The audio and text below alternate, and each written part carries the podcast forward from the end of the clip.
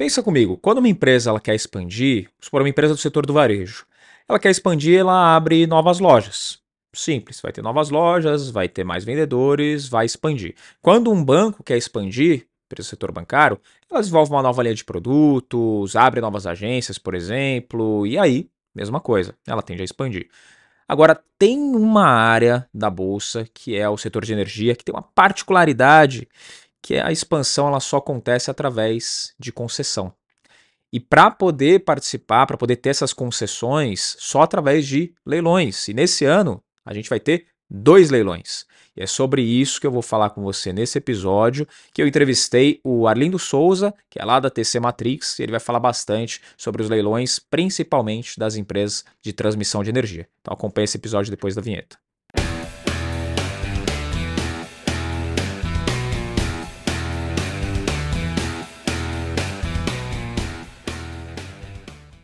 Eu estou aqui com o Arlindo Souza, que é analista de ações do TC Matrix. Bem-vindo, Arlindo.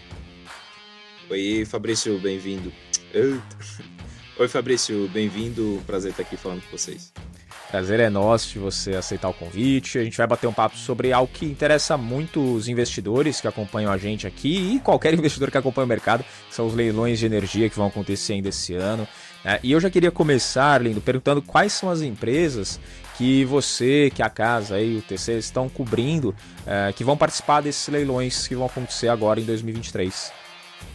Perfeito. É, a gente tem dois leilões, né? Aqui a gente está falando dos leilões de transmissão, é, são as oportunidades ali de crescimento para essas empresas do setor de, é, de transmissão de energia. Então, são eventos bem importantes ali para quem tem essas ações no setor, né? Muita gente tem ali é, devido à distribuição de dividendos, né? As pessoas gostam bastante dessas empresas. E a gente tem alguma é, tem cobertura, né, de, de diversas empresas nesse setor com foco especialmente em geração e transmissão. Então, Engie, Eletrobras, Auren Energia, Transmissão Paulista, Taesa, a Yalupar também, é, todas essas é, estão sob a nossa cobertura e vários nomes aqui que eu falei devem é, sagrar aí vencedores é, de, de, alguns lotes. Show. E aí pensando nos vencedores desses lotes, né, é, que é algo que interessa ao investidor, você acha que faz sentido o investidor ele montar uma posição pensando exclusivamente nos leilões? Olha, sendo bem franco, isso é, é bem difícil de, de se acertar, tá? Uh, porque que. Porque que e, e, aí é difícil se montar uma posição pensando exclusivamente nisso. Vou comprar uma, uma call ali, alguma coisa, pode fazer sentido para algum nome ou outro, mas já, já, já digo que a, a chance aí de você acertar é um pouquinho difícil, vou te explicar por quê. Uh, nos lotes passados, a gente eh, estamos observando uma concorrência muito forte nesses leilões. Então, assim, às vezes você tem um nome ali preferido que tá já para levar aquele lote, mas é, literalmente tá vira uma coisa boca a boca ali a, o, a, a, a, concorrência, né? É por aqueles leilões. A concorrência ela tá muito forte e pelo menos nos, nos leilões passados a gente espera que isso arrefeça um pouquinho mas a concorrência ela vem muito forte ali, a Neoenergia, empresas ali é, bem agressivas é, para fazer esses arremates. É, no leilão, né, para quem não, não conhece ali a, a sistemática, a ANEL, lote 1 aqui tem X mil quilômetros na linha de transmissão, você vai receber uma RAP de 100 milhões de reais. Então, beleza, tá ali a RAP dada. Quem é que vai ganhar aquele lote? A Neoenergia vai dizer, ó, eu faço por 80 milhões ano. A Engie vai dizer, ó, faço por 60. E aí vai vir uma outra empresa lá, sei lá, Energias do Brasil vai dizer, ó, faço por 45. Poxa, tem um deságio, que é o deságio, né, esse desconto aí, em relação à RAP base, pô, deu um deságio de 55%.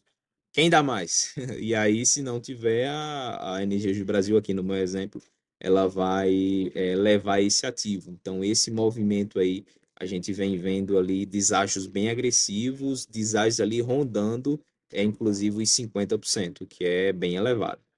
Nossa, isso já foi visto em outros leilões também, deságios desse tamanho, ou é algo específico desse que está acontecendo? Não, não, a gente vem vendo ali é, na nossa cobertura nos últimos leilões, últimos dois, três anos ali, é, deságios nessa magnitude, 45, 47, alguns lotes, isso eu estou falando na mediana, né, esse, esse, esse patamar ali de deságio, Mas para lotes específicos, a gente viu deságios até acima de 50%. Foi alguns ativos ali é, arrematados pela Transmissão Paulista uh, e pela Neoenergia. Então, assim, é uma. É, e, e por que, né, que, a, que as empresas são tão agressivas, digamos assim? É, numa empresa transmissora, as oportunidades de crescimento elas são muito escassas. É diferente de uma empresa de varejo, empresa de, de outros segmentos. Ah, eu vou abrir, tem um planejamento estratégico aqui de abrir 100 lojas nesse ano. Poxa, o negócio está muito bom, eu vou abrir 120, 150, até mais. Posso ajustar também para um pouquinho menos. Você pega uma Taesa da vida, ela não vai dobrar a receita ano que vem porque vai sair construindo linha de transmissão. Isso é feito lá pela empresa de, a empresa de pesquisa energética, a EP, em conjunto ali com a ANEEL. Elas planejam né, todo o crescimento, a expansão, né, a necessidade da expansão do setor elétrico no Brasil. Para suprir a nossa necessidade aqui, a gente precisa de X mil é, quilômetros em linha de transmissão nos próximos 10 anos. E aí vai dar um capex X bilhões de reais. E aí esse planejamento é, vem para a ANEEL e a ANEEL depois oferta esses lotes ali para a empresa. Então, assim, são oportunidades muito específicas que as empresas têm para crescer. Então, passou a oportunidade ali, tem que pegar, e isso né, é, fomenta bastante essa, essa concorrência. Um outro ponto também é que esses esses ativos de transmissão, o mercado, né, a gente enxerga eles ali como os mais seguros uh, do, do, do, segmento, né, do segmento de energia elétrica, justamente porque você já tem ali a RAP, né, já é uma receita contratada, e essa receita ela é protegida pela inflação, né? Você tem ali os, uh, os reajustes, né? É, anuais ali do, do ciclo da RAP, então isso já confere é mais uma, uma segurança ali. Então, se você conseguir pegar um, um bom ativo, conseguir extrair uma boa, uma boa TIR, né, uma taxa interna de retorno é, daquele ativo, isso tende a agregar bastante valor para as transmissoras. Então, é uma oportunidade ali de ouro que elas têm que, que, que abarcar. Mesmo com esse deságio aí na casa dos 50%, no fim das contas, a conta fecha, né? Aí vamos, vamos, vamos por partes, né? A, a, a, nos últimos leilões, a gente vem, vem vendo é, um deságio alto e uma TIR baixa. Então, assim, na nossa visão aqui, é, TC Matrix está muito alto. A gente está vendo ali taxas internas de retorno basicamente em linha com custo de capital. Na prática, eu estou dizendo, ó, eu vou investir nessa linha, isso vai me dar uma TIR de 9, 10%, só que o meu custo médio ponderado de capital é basicamente é muito próximo. Então, assim, o espaço para se criar valor no ambiente de alta competição ele é muito baixo. Então, por que, que a gente acha que nesse próximo leilão agora é, para ser realizado em junho de 2023, a gente acha que esses deságios eles vão diminuir? A gente está num ambiente mais restritivo para crédito, uh, de taxas de juros elevadas, tudo bem, tem expectativa que vai cair mas a gente ainda está nesse, nesse cenário. Uh, então, uh, uh, é, esse, isso aí diminui o espaço para as empresas é, colocarem um deságio lá em cima, porque você tem menos spread ali para criar valor. Um outro ponto importante também é que esse, esse ano a gente está concentrando é, um grande volume de investimentos. É, nesse, só nesse leilão agora de junho, é previsto aí mais de 6 mil quilômetros é, em novas linhas de transmissão. CAPEX aí é, deve passar de 15 bilhões de reais. Então, isso é, concentra muito investimento num, espaço de tempo. Né? As empresas elas têm é, um cronograma ali que a ANEL fornece, 36, 60 meses, para elas construírem aqueles ativos. E as empresas têm que contratar fornecedor, é, vai é, toda a linha ali né, da cadeia de suprimentos então, é, isso pode, né, algumas empresas, a Lupar, por exemplo, algumas empresas, elas vêm alertando que isso pode é, dar uma sobrecarregada ali, aumentar muito a demanda e as empresas terem alguma dificuldade ali na, nos contratos para os suprimentos. Então, isso traz, traz mais um ponto, uh, que é o CAPEX. A gente viu uma inflação muito alta pós-pandemia é, dos insumos necessários para a construção dessas linhas de transmissão, e isso é uma variável muito importante porque é, as empresas, é, quando elas é, vão construir os lotes, a gente tem o CAPEX estimado pela ANEEL. Ó, você vai receber 100 milhões aqui de RAP, mas o CAPEX aqui necessário eu estimo por volta de um bilhão de reais. As empresas elas conseguem é, uma economia em cima desse capex, né, fazendo ali a planejamento certinho da, dos, fornecedores, suprimentos, etc. E entregando isso antes do prazo. Porque na hora que você entrega, você já começa a receber a RAP. Então, se você tiver essa dificuldade de entregar antes do prazo e de economi não conseguir economizar o capex previsto pela ANEEL, isso é mais uma pressão para que você tenha uma taxa interna de retorno desses projetos é, baixa também. Então, assim, é, pelo que eu falei, tem diversos é, fatores ali que corroboram com essa nossa visão de que esses deságios eles devem é, cair. Uhum. E aí Pelo tem... menos é essa a expectativa, né? oh, é, a taxa de juros ela realmente está elevada, com a expectativa de queda ainda dentro desse ano, né? O que todo mundo já está falando, o mercado inclusive já está precificando um pouco isso. É, tem o cenário de inflação que está equilibrado aparentemente. A gente vai ter que acompanhar até o final do ano para ver se fica dentro da meta mesmo. E tem o PIB, fechamento do primeiro trimestre, que foi bem acima da expectativa. Esses fatores, é, eles influenciam no mercado de energia de alguma maneira, Arlindo? Especificamente, é, transmissão. Uh, seria a taxa de juros pelo custo do, do crédito, né? Esse seria o principal. Por que, que isso acontece? É, o setor elétrico, utilities em geral, ele tem uma característica é, de previsibilidade. Então, se a empresa tem essa previsibilidade lá, já tem a receita contratada, uh, ela finance, elas costumam financiar boa parte desses, desses projetos de forma que a gente chama alavancada, que nada mais é do que, ó, toma um empréstimo para financiar esse novo ativo. Então, as empresas conseguem fazer isso elas não demandam capital do acionista, elas é, se financiam com capital de terceiros e isso acaba por é, elevar ali né, esse spread entre a taxa interna de retorno do projeto e o custo de capital. Então, quem tem espaço ali para alavancar o seu balanço acaba se beneficiando nesse cenário. Então, dessas uhum. variáveis macro, eu destacaria as relacionadas ao crédito. Sim. E falando de crédito, né, ou pelo menos é, capitalização dessas empresas, tem alguma ou algumas delas que vão entrar, vão participar dos leilões, que vão precisar fazer follow-on ou emissão de debêntures, por exemplo, para poder ter o valor necessário para poder arrematar algum lote? Isso, a gente separa né, as empresas aqui é, nessa ótica em dois grupos. O primeiro grupo é o grupo que está com um balanço, entre aspas, tranquilo. Então, vou dar aqui alguns exemplos. Semig, é, Auren Energia. Pô, a Auren Energia ainda não está ainda não tá no segmento de transmissão. Ainda não, mas hum. essa é uma, uma, uma, oportunidade aí. A empresa tem um balanço muito, muito sólido, tem muito equity ali, né? Hum. Até, isso é até ineficiente do ponto de vista econômico financeiro, mas ela tem muito espaço para alavancar o seu balanço e pode é, adquirir ali ativos é, em formato de consórcio, né? Ali com alguma outra empresa.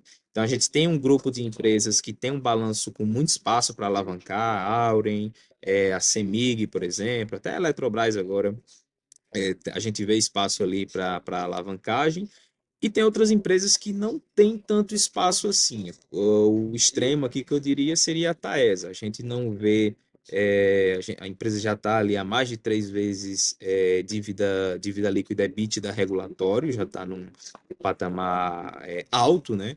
Então, assim, para adicionar novos ativos é, muito relevantes no seu, no seu balanço, isso iria, iria exigir ali um volume de dívida muito alto. A gente acha que ela não, não tem espaço é, para financiar esses projetos de forma alavancada. Uh, sobre as empresas que, que vão chegar bem para esse leilão, né? Vamos colocar aí o, as empresas do grupo A que você destacou, Semig, Auren. É, essas empresas elas podem ter algum impacto no pagamento de dividendos também, caso aconteça delas arrematarem algum lote aí nos leilões? Bom, isso vai depender da forma como esses, no caso, né, que elas venham a adquirir novos lotes, da forma que esses lotes venham a ser financiados. Uh, quando isso é feito de forma alavancada, o impacto ele é nulo ou muito pequeno, porque ele está usando ali um capital de terceiro para financiar aquele ativo. Quando aquele ativo está pronto, que ela começa a efetivamente receber as receitas, ela começa ali a amortizar a dívida e ainda sobra mais dinheiro para pagar dividendo. Então, assim, a, pelo histórico tá, dessa, dessas empresas, a gente não vê um, um impacto, pelo menos um impacto material é, na distribuição de dividendos, porque é uma, até uma prática do, do setor é, de fazer esses ativos de forma é, alavancada. O melhor exemplo do, do setor que eu posso te dar é a Engie, por exemplo. A empresa tem um histórico de alocação de capital é muito bom e se você olhar os últimos anos, a Engie não fez nenhum follow-on. Poxa, mas como é que ela consegue crescer, adicionar novos ativos ali sem pegar mais dinheiro do acionista?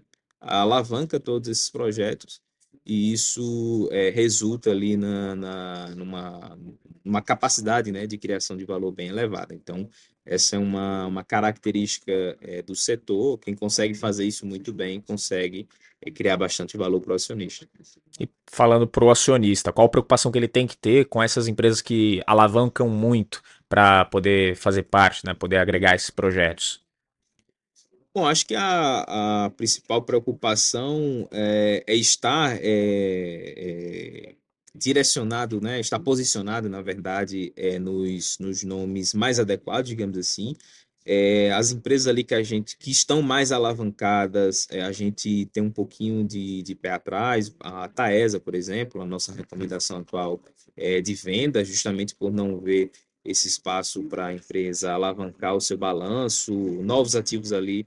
A gente acredita que ela deveria fazer um follow-on ou reduzir drasticamente a distribuição do, dos dividendos, né? Senão ela não, não vai conseguir crescer e tem é, a boa parte ali das concessões da Taesa, elas vencem ali entre 2030 e 2032, que parece que está longe, mas quando a gente fala de utility, 7, 8 anos não é tão, tão longe assim. Então, a esse tipo de empresa, o investidor que tem na carteira, é bom tomar um pouquinho, é bom ter um pouco de, de cautela. Estou dizendo que a, que a, tese é ruim, que a empresa é ruim, mas que uh, existem é, me, oportunidades mais, mais atrativas, né? Até em relação a, a valuation também.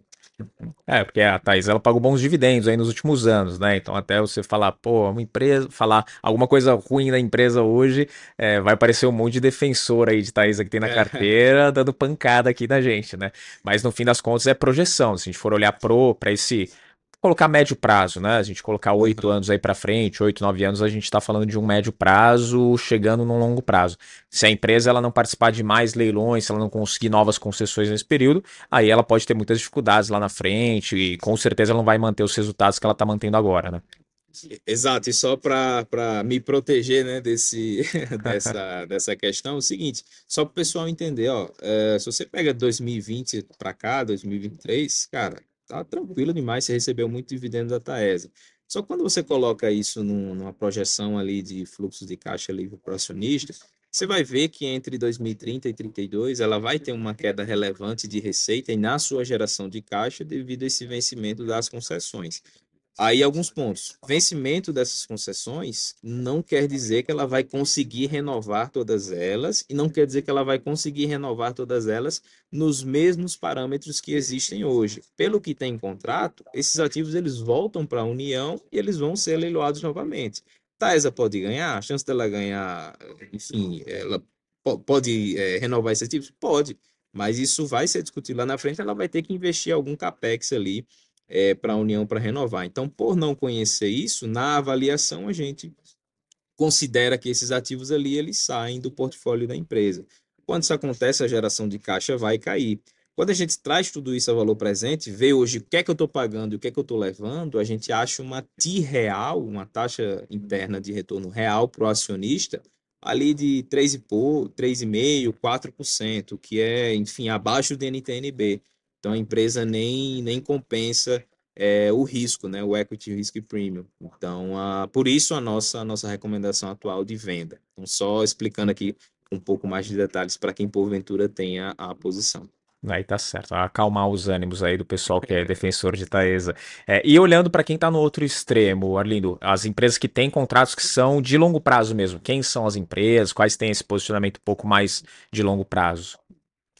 Perfeito. A gente tem a. a vou, vou falar aqui 100% transmissão, tá? A gente tem na, na, na, outra ponta a Lupar, uh, que em, em, iniciou ali em 2017 um forte programa de investimentos. Uh, foram umas cinco linhas de, de transmissão que demandaram muito investimento da Lupar e agora ela está virando o ciclo. Ela está entrando agora num ciclo de maturidade, com uma geração de caixa muito forte é que isso vai se traduzir também uh, em distribuição de, de, dividendos, não na magnitude de Taesa, ali com yield acima de dois dígitos, mas uh, numa, numa distribuição é, forte. Taesa, a transmissão paulista também, a própria Engie né, já é mais diversificada, é mais, é mais forte em geração, mas tem ativos é, de transmissão que estão agora é, entrando no, no resultado, que são ativos muito novos. Ah, eles iniciaram agora a operação. Ah, essas empresas a gente vê como Uh, com valuations né, até mais é, atrativos e com mais espaço aí no balanço para financiar novas linhas. Hum, hum, ótimo. É, voltando um pontinho que a gente conversou agora há pouco sobre a, a Selic, né, a tendência dela, dela ter uma queda, é, como a taxa de juros está alta, você falou que as empresas talvez elas é, abram menos margem ali, né, para poder fazer um deságio muito agressivo. Mas com essa perspectiva da Selic ela ter uma correção, né, ela cair até o final do ano, pode ser que isso faça com que algumas empresas venham mais agressivas para os leilões ou não? Olha, uh, eu, na nossa visão, isso é possível, mas a gente acha que elas serão mais cautelosas. Olhando por essa parte da, do, por essa, por essa parte da Selic, sim. É, mas tem também toda a questão que a gente colocou aqui sobre o capex, né, sobre a concentração ali de investimentos. Então, isso traz um risco operacional e não financeiro ali é, para essa construção dos novos ativos. Então, a gente pode ter essa, essa balança, mas no nosso view, as empresas elas é, optarão por ser mais conservadoras, na nossa opinião. Uhum. E para o investidor que está ali na ponta, do outro lado, né, no home broker, querendo comprar a empresa, porque ele já tem uma das empresas que vai participar dos leilões, já está na carteira, é, e a empresa ela consegue arrematar o lote. Como que o investidor, eu que já tenho essa empresa na minha carteira, eu consigo calcular o quanto que essa empresa consegue aumentar no, no faturamento, lucro, os números da empresa, o quanto que eles vão aumentar com esse novo movimento, né, com esse evento de arrematar um lote nos leilões? Perfeito. É, você pode fazer a, a, conta por conta própria, né? Não tem problema e não é tão difícil assim. Uh, basta você é, observar ali os números. É, as empresas também vão reportar isso após o arremate, tá? Elas vão divulgar fatos relevantes, mais informações ali com mais detalhes. Uh, mas é, o principal variável é a RAP, a receita anual permitida daquele lote, e quanto que a empresa deu ali de deságio, você já consegue fazer uma estimativa razoável é, da receita da companhia. Lembrando que, pessoal, são lotes ali de, de transmissão de milhares de quilômetros, então não é um ativo que fica pronto no mês que vem, no trimestre que vem já vai ter isso aí no balanço, tá? Isso aí é, demora um tempo, alguns lotes, ele, alguns ativos, eles demoram ali quatro, cinco anos. As empresas até é, têm histórico ali bom de, de entregar esses lotes antes do prazo, então, ficar, é, ficar atento também nessa, nessa comunicação, né, de possível antecipação. Mas essas variáveis aí é, já dá para a gente ter uma ideia de quando essa nova receita ela deve começar a entrar na empresa e é, uma, uma estimativa ali também de qual é o retorno esperado para aqueles ativos. Essas variáveis já, já dão alguma, alguns bons insights para a gente nesse sentido. Certo. E tem nesse meio do caminho também, de alguma empresa que pode ter um ganho já direto com venda de suprimentos, alguma coisa nesse sentido, nessa cadeia de energia, como uma VEG, por exemplo, é, entra nisso também ou não? Olha, a gente tem é, empresas na, na cadeia ali de, de suprimentos, mas é, difícil a gente a gente pegar um play específico na bolsa para surfar esses, esses investimentos, porque na verdade a gente está falando de uma cadeia bem completa, né? A gente está falando de estrutura metálica, uh, é, cabos ali, cobre, enfim. Então, assim, uh, sendo bem franco, não, não tem um nome aqui para te passar para surfar essa cadeia de suprimentos. E pode acontecer de alguma empresa acabar surfando, mas nada que esteja claro aí para a gente poder acompanhar. Exato. Entendi. E para o investidor que está ali namorando o setor de energias, olhando principalmente para o setor de transmissão, foi o que a gente conversou mais hoje, o que, que ele deve pesquisar, o que, que ele deve se atentar para poder tomar uma boa decisão. Além de tudo que você já passou, né? Já foi bastante informação. Mas quais pontos você acrescentaria aí que o investidor deve prestar atenção? Perfeito. Uh, acho que o, um dos principais pontos, na verdade, que a gente é, analisa na, no setor é a alocação de capital. Né? Uh, não adianta a empresa crescer por crescer. Uh, a gente vê empresas que é, Porque esse setor, quando você aloca capital de forma ruim na hora do contrato ali, cara, arrematei o leilão, mas deu um desastre de 60%. Cara, aquele retorno vai ser complicado você criar valor com ele. Então, assim, quando isso acontece, você vai ter que cumprir o contrato ou você vai ter que vender aquele contrato no futuro. Então, assim, é diferente de uma varejista. A varejista está no caminho ruim, a administração consegue virar ali o volante e pegar uma outra estrada, mudar o rumo da empresa. Isso é mais complexo de se fazer em empresas de capital intensivo, empresas de infraestrutura.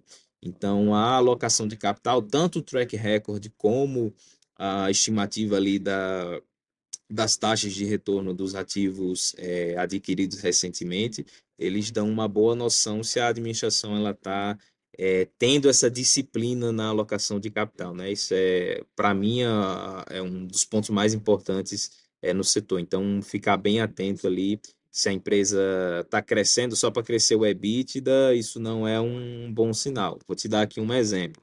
É a Auren Energia, né, na, na foi em junho, julho do ano passado, 2022, ela fez um, teve um leilão ali de desestatização da C3E é, geração lá do Rio Grande do Sul, que ela competiu ali com a CSN, coisa ali de 800 e poucos milhões de reais.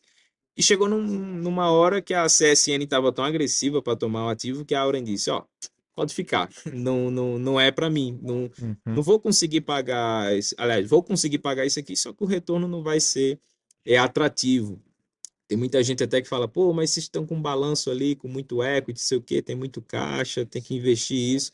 Ah, mas tem que investir de uma forma prudente, né? Não dá para sair fazendo ali é, qualquer investimento para crescer e, e, enfim, não vai. A renta, o próprio mercado vai cobrar depois essa rentabilidade e a empresa não vai entregar uma rentabilidade adequada. É um outro exemplo, a Neoenergia, no, no, no último leilão, se não me engano, em dezembro, foi em dezembro ou de junho do ano passado. Uh, ela arrematou um lote ali e o deságio foi acima de, 5, de 55%, 50%, enfim. Uh, cara, no dia a ação estava caindo 3, 4, 5%. Poxa, mas como assim? A empresa ganhou um ativo novo e o papel está caindo? Tá, por quê? O mercado acha que uh, esse retorno aí não vai ser bom. As empresas, inclusive, podem crescer destruindo valor. Olha que coisa mais contraintuitiva, né?